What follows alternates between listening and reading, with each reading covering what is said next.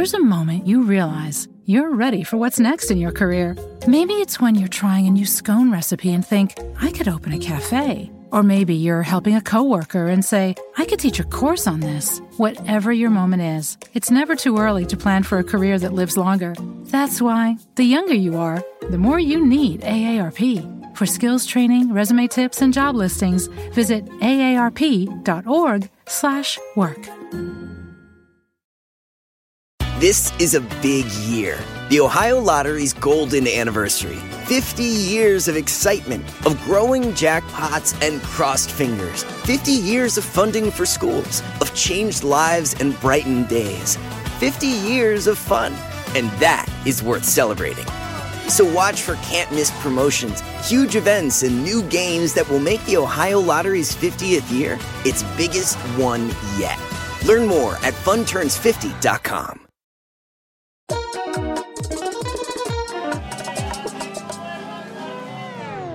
Bienvenidos a este sin rodeo muy especial. Eh, imagínense que nos vamos al doctor, es uno de los doctores más conocidos en Estados Unidos, sobre todo en la comunidad hispana, don Juan Rivera.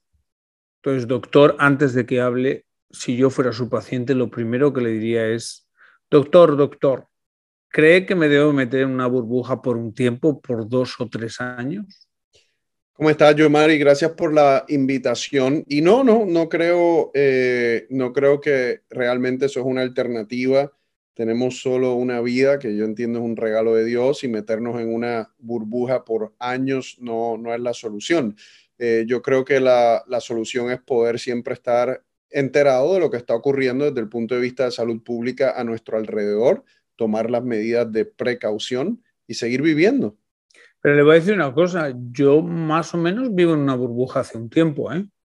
Yo, no, le voy a dar mi explicación. Obviamente, aparte de que pues yo al ser personalidad pública, todo tiene, eso lo sabe usted perfectamente, todo tiene una repercusión diferente, pero yo desde hace tiempo soy, no salgo a clubs, muy difícil que vaya a un restaurante si no son con mis amigas así, no soy de ir a eventos que sienta que hay mucha gente y cuando viajo yo voy con máscara como muy aislado, o sea, llevo mucho tiempo así.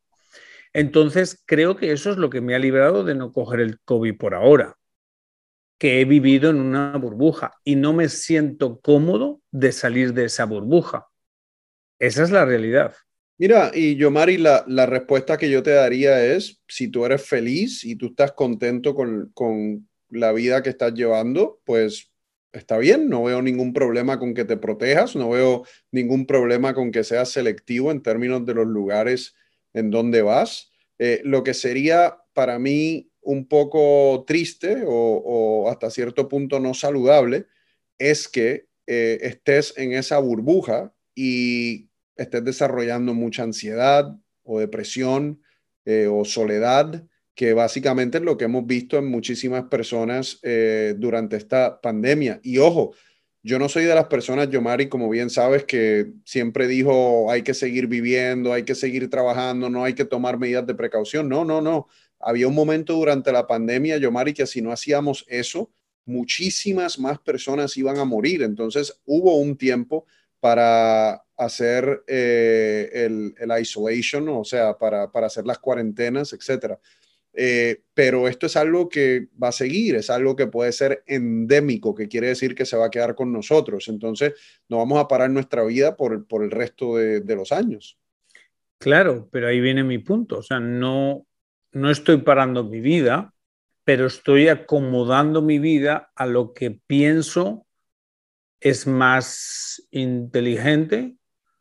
No sé si tiene sentido, porque, por ejemplo, yo fui a la República Dominicana con toda mi familia, pero realmente no salí de mi familia, o sea, no compartí con nadie que no fuera mi familia, por mucho que fuera un sitio, y eso es un poco parte de que estamos en una pandemia, porque me he dado una cuenta de algo, que hay mucha gente que ya pasó la pandemia y no siente que hay pandemia, o bueno, igual ya no estamos en pandemia, como usted dice, ya nos tenemos que acostumbrar a que hay virus que ya están con nosotros y son parte de nosotros y esas personas pues han vuelto un poquito a la mentalidad de antes de la pandemia.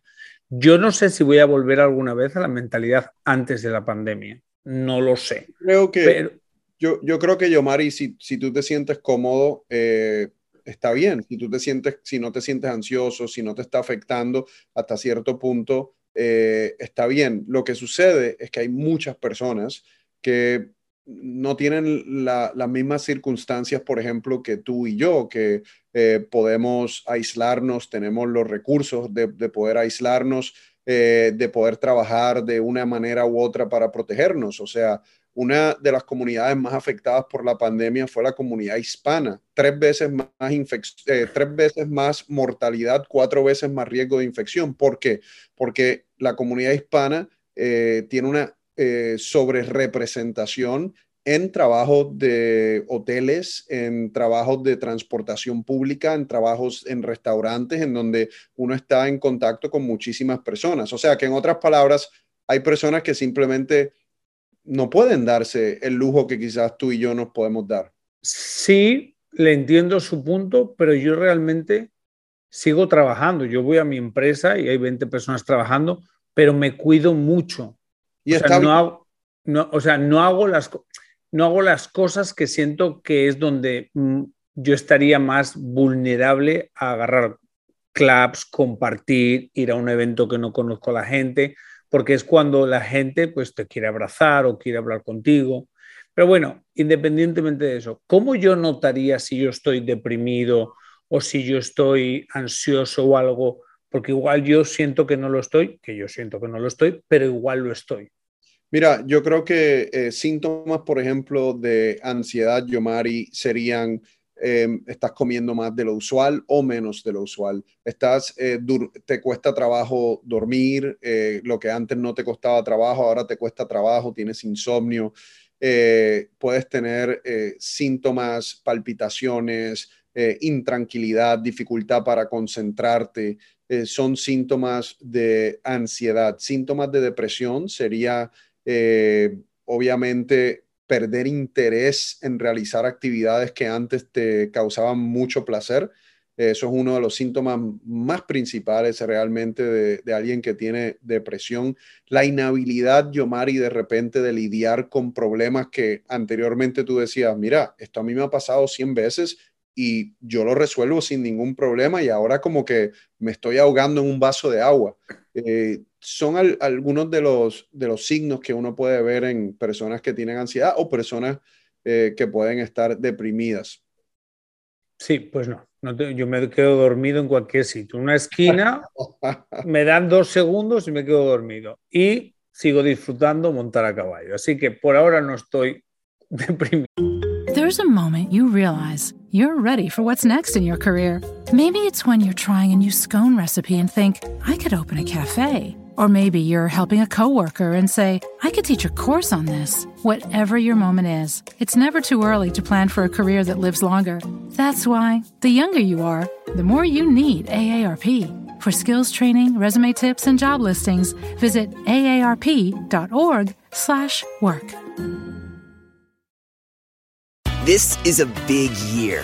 The Ohio Lottery's golden anniversary. 50 years of excitement, of growing jackpots and crossed fingers. 50 years of funding for schools, of changed lives and brightened days. 50 years of fun. And that is worth celebrating. So watch for can't miss promotions, huge events, and new games that will make the Ohio Lottery's 50th year its biggest one yet. Learn more at funturns50.com. Pero una pregunta que alguna vez hemos hablado, usted me ha dicho, que realmente, claro, la pandemia para mí fue, bueno, para mí, para todos fue muy shocking porque era algo nuevo que nosotros hemos vivido en nuestra época, aunque no es la primera vez en la historia. Pero muchas veces usted me dice, bueno, pero la primera causa de muerte en Estados Unidos es el corazón por el sobrepeso y por la comida. Así es, eh, así tienes toda la razón, Yomar, y, lo hablábamos, eh, que todo el mundo obviamente tiene, eh, siente una urgencia por COVID, lo cual está bien, obviamente es algo que todos estamos viviendo. Sin embargo, la primera causa de muerte son enfermedades cardiovasculares que tienen que ver mucho con obesidad, sobrepeso, lo que comemos, la falta de ejercicio. Y tú no ves una urgencia ni siquiera similar a la que ves con COVID y más personas mueren de eso y todos los años por, lo, por las últimas décadas. Pero doctor, ¿no crees que si es, no quiero que nadie se sienta atacado, pero es que es parte de un negocio? O sea, habría que cambiar una cultura entera que está movida hacia el negocio de, no sé, o sea, siento que la comida y el sobrepeso es parte de, una cultura de Estados Unidos que para cambiar eso hay que cambiar la cultura. Es muy difícil cambiar a todo el mundo. No sé si cómo lo explicaría usted eso que dice. Sí, yo creo que tienes toda la razón que, es algo cultural, eh, pero hay muchas cosas que se pueden cambiar eh, en este país para promover una cultura de prevención. Te voy a dar una muy fácil. Eh, si tú tienes una familia, Yomari, de una madre, digamos, un padre y dos hijos jóvenes que están en escuela elemental y esa mamá tiene que alimentar a sus hijos, eh, le sale mucho más barato, le sale mucho menos costoso comprarle una loncherita en, una, en un lugar de comida rápida que comprar unas fresas en el supermercado.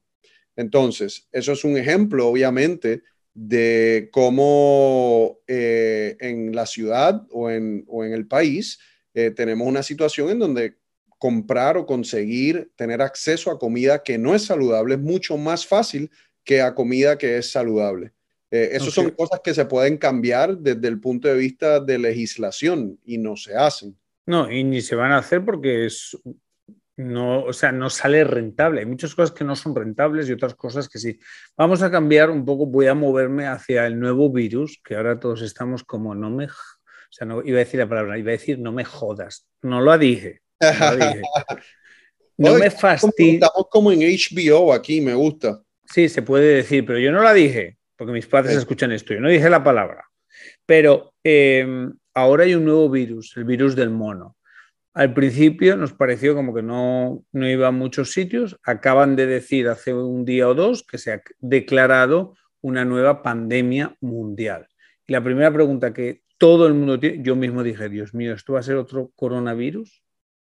Bueno, yo, Mari, lo, lo, primero es que no, no está declarado una pandemia realmente. Si lo declararon una emergencia internacional. ¿Cuál es la diferencia? Una, una pandemia es el grado de salud pública, de emergencia de salud pública más alto. O sea, una pandemia, estamos hablando de miles y miles y miles de casos, básicamente en el mundo completo.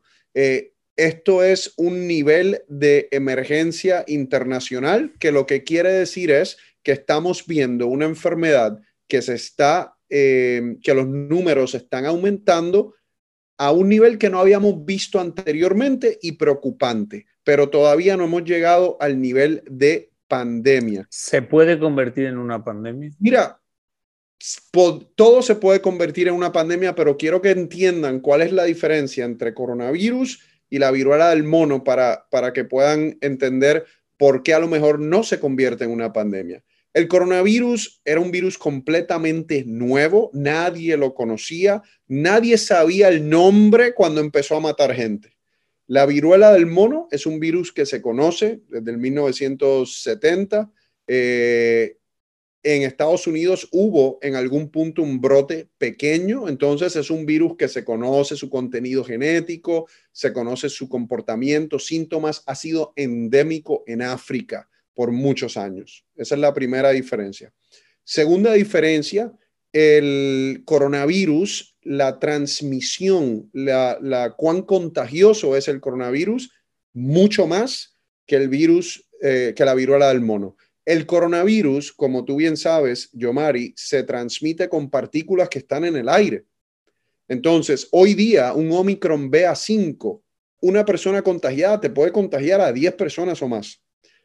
Ahora, la viruela del mono el contacto entre esas dos personas tiene que ser más prolongado. No es que no es como el coronavirus que tú estás en un cuarto, en un restaurante, en un avión y solo por respirar el aire. O sea, que digamos que tiene que ser como una relación con una persona que tengas más contacto físico. Más contacto físico ¿Cómo se transmite la viruela del mono? Se transmite cuando la persona tiene las vesículas características, el rash en la piel, y tú tienes contacto con esa persona físico o puede ser contacto sexual, aunque no es una enfermedad de transmisión sexual, eso lo podemos hablar ya mismo. Lo otro es, si tú estás hablando muy de cerca con esa persona, la saliva por una exposición más prolongada también eh, se puede transmitir así. Y finalmente, si tú estás expuesto, digamos, a sábanas, eh, ropa de cama de una persona que está infectada, eh, también puede ser que te contagies, por eso tienes que tener cuidado, especialmente los trabajadores en hoteles, por ejemplo, que se está recomendando que utilicen guantes, que tengan precauciones de lavarse las manos, etcétera. hoy día, entonces, esas son dos diferencias claves nosotros tenemos en este momento como 17 mil casos en 70 países de la viruela eh, del mono. No se, no se está transmitiendo, no, están, no estamos viendo casos con la rapidez que estábamos viendo el coronavirus. Y finalmente, lo último que te digo, yo, Mari, es la mortalidad del coronavirus cuando empezó era más, mucho más alta que la mortalidad de la viruela del mono, que hasta el momento tiende a ser una enfermedad que es leve o moderada. There's a moment you realize you're ready for what's next in your career. Maybe it's when you're trying a new scone recipe and think, I could open a cafe. Or maybe you're helping a coworker and say, I could teach a course on this. Whatever your moment is, it's never too early to plan for a career that lives longer. That's why, the younger you are, the more you need AARP. For skills training, resume tips, and job listings, visit aarp.org/work. This is a big year. The Ohio Lottery's golden anniversary. 50 years of excitement, of growing jackpots and crossed fingers. 50 years of funding for schools, of changed lives and brightened days. 50 years of fun. And that is worth celebrating. So watch for can't miss promotions, huge events, and new games that will make the Ohio Lottery's 50th year its biggest one yet. Learn more at funturns50.com. Ok, pregunta. Mucha gente, tú sabes que es fácil crear noticias falsas y es fácil crear teorías, las teorías. ¿Por qué crees que ahora de repente escuchamos que hay virus nuevos y toda esta información, ¿es que en el pasado lo había y no lo sabíamos? ¿O es real que sí, que ahora de repente hay unos virus y hay gente que dice que son parte de la industria que los mete los virus para generar dinero?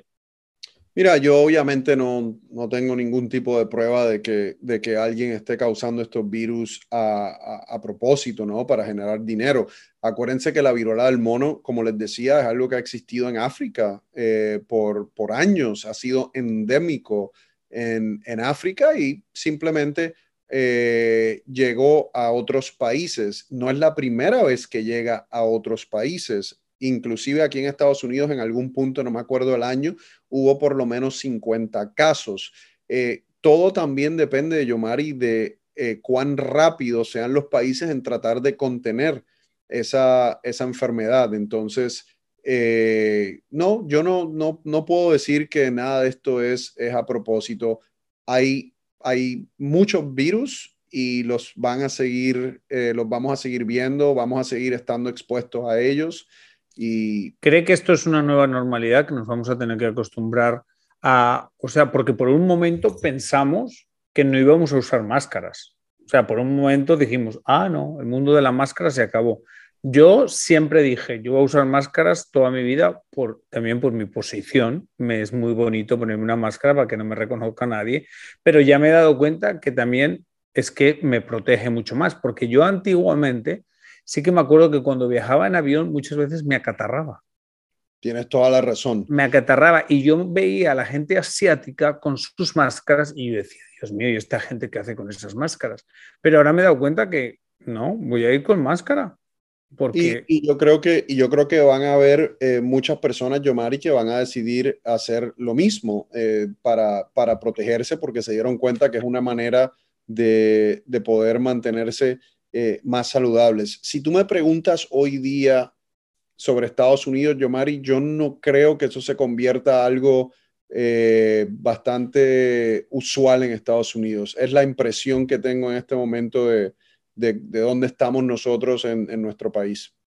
Yo me he dado cuenta una cosa, que no somos hubo un momento en la pandemia, que lo, hablamos, lo hemos hablado muchas veces, hubo un momento en la pandemia que yo sentía que estábamos unidos. Digo, ay, la gente está unida, quieren salvar el mundo.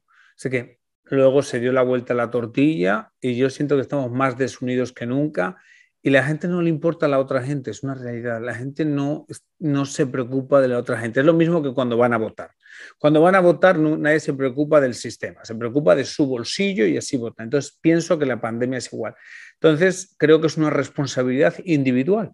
O sea, es una responsabilidad individual porque es como que siento que es una hipocresía decir que nos tenemos que preocupar del de al lado cuando la realidad es que, bueno, preocúpate de ti mismo y eso en conjunto va a ayudar a todos. Yo creo que, te soy sincero, Yomari, yo nunca, yo durante la pandemia no, no, no vi esa unidad que, que quizás tuviste al principio. Yo siempre, yo siempre vi una desunión increíble eh, desde, desde que empezaron a hablar de, cuarentenas, eh, desde que empezaron a hablar de máscaras, eh, y cuando empezó esta conversación sobre libertades individuales y, o sea, ya ahí yo siempre pude ver una, una desunión entre las personas aquí en Estados Unidos. Es una cultura extremadamente distinta a la cultura asiática, que, que, siento que es una cultura en donde hay más sentimiento de comunidad, eh, aquí hay mucho más sentimiento que es individualista, porque cuando tú escuchas a muchas personas hablando, te dicen mi libertad, mi libertad, mi libertad. Nadie dice cómo vamos a resolver esto como comunidad. ¿Cómo me, o sea, la pregunta nunca es cómo me puedo sacrificar yo para salvarte a ti. Sí, nunca. Eh, entonces, eso lamentablemente no es una cultura que, que existe en nuestro país y lo vimos claramente durante, durante la pandemia. Pero yo, Mari, lo hemos, o sea, no solo existe eh, desde el punto de vista de la pandemia. Eh, mira, cuál mira las desigualdades, y esto obviamente no viene al tema de salud, pero mira las desigualdades económicas que se están eh, presentando en los Estados Unidos. Es lo mismo, es lo mismo. Es individual. Sí, sí, es, es, lo mismo, todo tiene una unión. Un día algo era raro y se convirtió en normal, que es lo que yo siempre digo. Sea, un día no existían muchas cosas, empezaron a existir, yo qué sé, por ejemplo, eh, bueno, mil cosas que con el tiempo se convierten en normal, pero un día no lo fueron. Por eso era la pregunta de la pandemia, que siento que poco a poco no es que se convierta en normal, que vamos a ser más conscientes de que existen muchos virus que nos van a afectar. Otra pregunta que le tengo, eh, ¿la viruela del mono tiene, qué síntomas tiene? O sea, la viruela, eh, antes de decirte los síntomas, eh, yo, Mari, te voy a decir algo que tiene que ver con lo que estábamos hablando. Si hubiésemos aprendido como país del COVID, estuviésemos mucho más adelantados atendiendo el problema de la viruela del mono. Y, no, no, no aprendimos la lección de COVID. Entonces, nada, no aprendimos eh, nada. obviamente, por eso también estamos un poco atrasados eh, en términos de la viruela del mono, no hay suficientes vacunas, no hay suficientes medicamentos antivirales, no hay suficiente contact tracing, eh, y eso es que no aprendiste lo que acaba de pasar con la pandemia. En términos de eh, los síntomas, usualmente varios, el periodo de incubación, otra diferencia grande entre eh, entre la viruela del mono y el COVID. El periodo de incubación de la viruela del mono puede ser semanas. Quiere decir que tú te expones y no es hasta dos semanas después que a lo mejor tienes síntomas. Con COVID en promedio eran cinco días. Eh, ya cuando empiezan los síntomas de la viruela del mono, eh, tienden a ser síntomas como si tuvieses un flu, fiebre, cansancio, dolor muscular, Luego, como a los tres días, es que te empiezan a salir eh, las vesículas en, el cuerpo. Eh, y también puedes tener nódulos linfáticos agrandados. Y así es que tú realmente haces el, diagnóstico de la viruela del, eh, del, mono. ¿Te puedes vacunar? Sí, bueno, no hay vacunas suficientes. Mira qué interesante que si tú estás expuesto, si tú te das cuenta que estuviste expuesto a una persona que tiene viruela del mono, tú, tú si, tuvieras, si tienes acceso a la vacuna, te la puedes poner en ese momento. Y lo que va a hacer esa vacuna es que los síntomas, si los desarrolla, sean mucho menos. ¿En qué otra situación nosotros nos podemos poner una vacuna? Imagínate, me expuse hoy a coronavirus, me pongo una vacuna mañana, pero la vacuna no le da tiempo de, de reaccionar para protegerme. Aquí, como el periodo de incubación es tan largo, dos semanas, a veces tres semanas, si tú te expones, te da tiempo de ponerte una vacuna y que la vacuna te proteja. o sea que sí que existe la vacuna. La vacuna existe. Lo que pasa es que no hay suficientes en Estados Unidos eh, y obviamente es algo que están tratando de corregir. Pero hoy día se recomienda simplemente a personas de alto riesgo, personas inmunocomprometidas porque tienen cáncer o porque tienen alguna condición que afecta su sistema inmunológico o personas que han estado expuestas directamente a pacientes con viruela del mono. Eventualmente esperemos que haya suficiente vacuna para que el que se quiera vacunar se vacune. Una pregunta que depende de los países no es diferente, pero yo entiendo que para el COVID sacaron como una medicina específica que tú te tomas, si por ejemplo yo tengo los síntomas hoy, yo me la tomo en un periodo de 48 horas y te ayuda muchísimo. Pero, por ejemplo, cuando yo estuve en España con mis papás que tuvieron COVID, yo les dije, consigan esa medicina. Y me dijeron, aquí no está esa medicina. Y yo, ¿cómo no va a estar esa medicina? Claro, y ahí obviamente ahí tienes la desigualdad y eh, que tiene que ver con el poder adquisitivo de los países. Eso es una medicina que se llama Paxlovid, que fue producida por Pfizer y Pfizer se la vende, Yomari, a los países que quieren pagarla y a los países que tienen dinero para pagarla y distribuirla a los, a los ciudadanos. Qué enredo de mundo hemos hecho. Qué enredo. Pero entonces y España, obviamente tiene un, sistema de salud que cubre a, las personas, o sea, es un sistema de salud eh, universal que cubre a las personas, pero esto es un medicamento caro eh, que me imagino que en esa área donde están tus papás simplemente no, no, no lo pudieron comprar. Sí, a mí me, dijo, me dijeron mis papás que en España no daban como si tienes un flu, lo, hay antibióticos y eso, pero no es algo específico para el COVID. Eh, para, la, para la viruela del mono también hay algo, si tú la tienes, también hay algún... Eh, hay un antiviral que está en proceso de investigación eh, y, Estados Unidos está un poquito lento en ese proceso de investigación de ese, de ese antiviral en específico. Eh, todavía no, es, no hay un medicamento, Yomari, que tú puedas decir, mira, me acaban de diagnosticar con la viruela del mono, déjame decirle al doctor que me la pida en el Walgreens o en el CVS o en el Publix. No, todavía no. ¿Usted cuando viaja, qué precauciones toma? Porque esas son las que voy a tomar yo. Mira, yo eh, cuando viajo uso mi máscara, uso mi máscara en el aeropuerto, uso mi máscara en el, en el avión. Yo creo que son lugares en donde uno obviamente está vulnerable. Eh, yo creo que antes de utilizar la máscara, Yomari, vivir una vida saludable y de prevención, el comer bien, el dormir, el hacer ejercicio, el mantener un buen sistema inmunológico es importante. Mira, yo hasta cierto punto soy un poco igual que tú en el, en el aspecto de que antes de la pandemia no soy una persona de ir a clubs, no soy una persona de ir a conciertos, no soy una persona de ir a lugares eh, muy concurridos, eh, simplemente porque no, a mi esposa y a mí no, no, no es el ambiente que, que nos gusta. Dicho eso, eh, sí en los últimos mm, seis meses, yo diría quizás un poco menos, he ido a restaurantes, yo Mari, y si puedo me siento afuera y si no, me he sentado adentro. Eh, entonces, eh, uno tiene que llegar a un punto en donde tú dices, ok, cuánto, ¿cuánto riesgo de exposición yo estoy dispuesto a tomar para vivir una vida lo más normal posible? Acuérdate que ahora sabemos que esta variante que, que tenemos de Omicron en términos de COVID, pues mira, no, no es tan severa como lo que veíamos al principio. La mayoría de mis pacientes, y a mí me dio, yo, Mari, hace, no sé, seis semanas o algo así, te da, una, te da como una gripe leve o moderada, eh, que raramente vas a caer en el hospital. Entonces, ahí tú empiezas a tantear y decir, bueno, ¿cuánto riesgo me puedo tomar? Si me da, ¿qué hago? Pero es que escucho tanta gente, hay gente que lo pasó y no pasó nada, pero hay otra gente que se quedan afectadas, que se les cayó el pelo, que se les cayó el no sé qué, que la piel, que los no sé cuántos. Empiezo a leer noticias.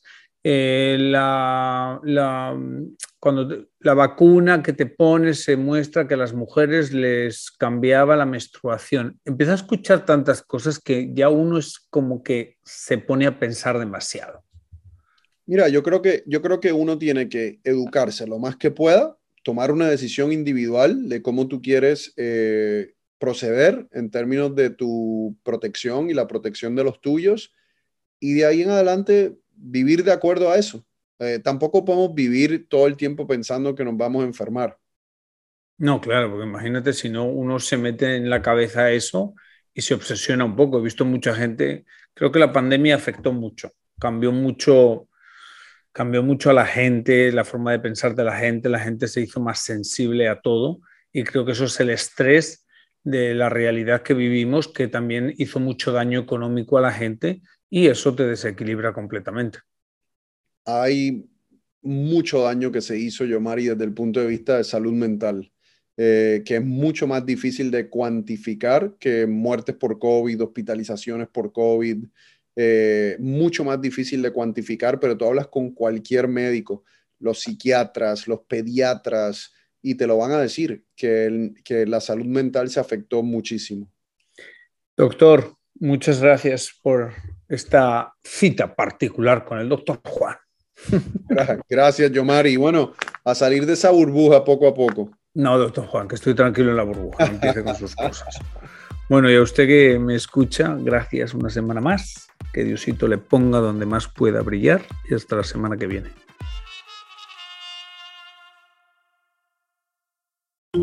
There's a moment you realize you're ready for what's next in your career.